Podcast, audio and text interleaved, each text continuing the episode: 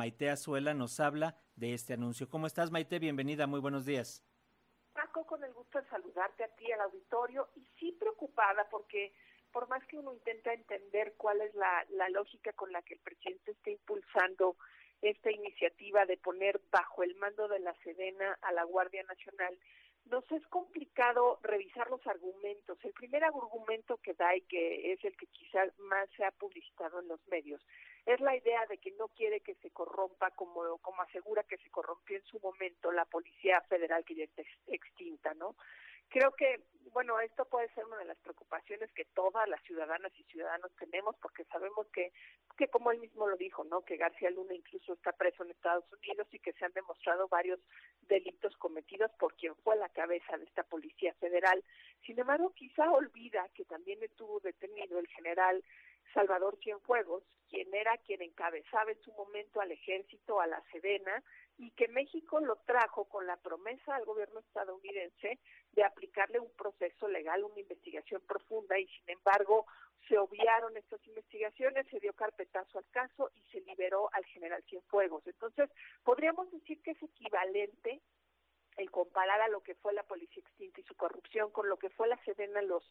en los exenios previos al presidente Andrés Manuel López Obrador. Creo que el presidente pues quizá recibe demasiada presión por parte del ejército para que la Sedena se haga cargo de la Guardia Nacional y no alcanza a leer eh, pues no solo eh, en términos de forma eh, cómo esto sí viola la Constitución, como ya lo han dicho varios legisladores de oposición y yo sé que varios legisladores de Morena tienen claro el proceso porque cuando uno es legislador entiende que cualquier reforma constitucional no solo tiene que pasar por el poder legislativo sino, sino que tiene que ser aprobado por una mayoría calificada. Aquí pues obviar esto es pensar que desde la presidencia ya cualquier modificación constitucional se puede arreglar con algún acuerdo administrativo, como él lo menciona, y se puede pasar por encima de la Constitución. Eh, la verdad es que la idea de los senadores de impugnarla y de llevar el tema a la Suprema Corte de Justicia, pues es lo que procedería con cualquier acto similar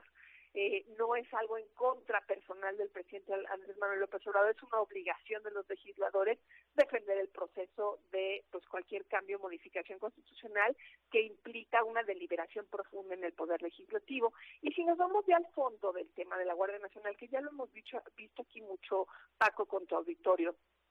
pues creo que es importante que revisemos cómo esta reforma, que sí fue una reforma constitucional en 2019, enviada con toda legitimidad desde la presidencia, pero respetando el proceso de deliberación legislativo, justamente algo que se modificó fue esto de que fuera encabezada por, por el grupo castrense, por la Sedena, de manera que tuviera un mando civil, y es lo que ahora se quiere eliminar.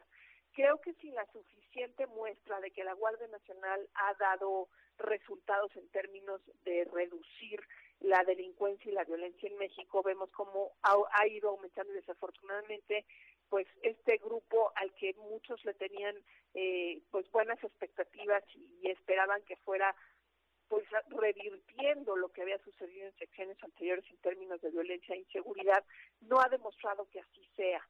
y también ha demostrado que comete estos errores por los que se advirtió que no solo el mando, sino el cuerpo debía ser civil, porque lo hemos dicho aquí muchas veces y muy claramente, Paco, los militares, como debe de ser, están entrenados para enfrentar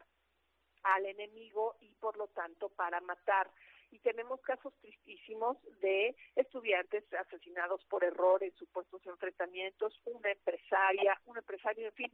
Creo que hay casos que ya también hemos revisado aquí, en donde la operación de la Guardia demuestra que la letalidad y el uso de la fuerza rebasan lo que cualquier institución civil pudiera rebasar. Da para muchas reflexiones, pero sobre todo quiero apuntalar la preocupación de que no se puede pisar el proceso de modificación constitucional que implica el poder legislativo y que debe de respetarse, Paco. No hay ningún tipo de acuerdo presidencial que pueda blindar este proceso que finalmente le da legitimidad y representatividad a las decisiones que se tomen en términos constitucionales para el país.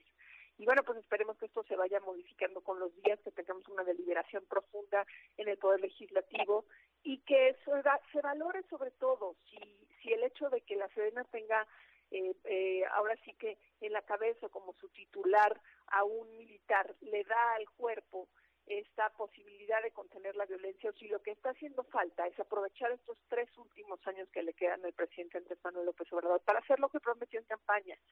regresar a los militares a sus cuarteles y construir un cuerpo de seguridad civil capaz de estar cerca de los ciudadanos y de contenerlo suficientemente la violencia y la inseguridad a la que estamos expuestos, Paco. Con esto concluyo mi colaboración hoy en Derechos Humanos en Resonancia, esperando escucharnos el próximo martes. Muchas gracias, Maite. Así será. Que tengas bonita semana. Igualmente. Hasta pronto.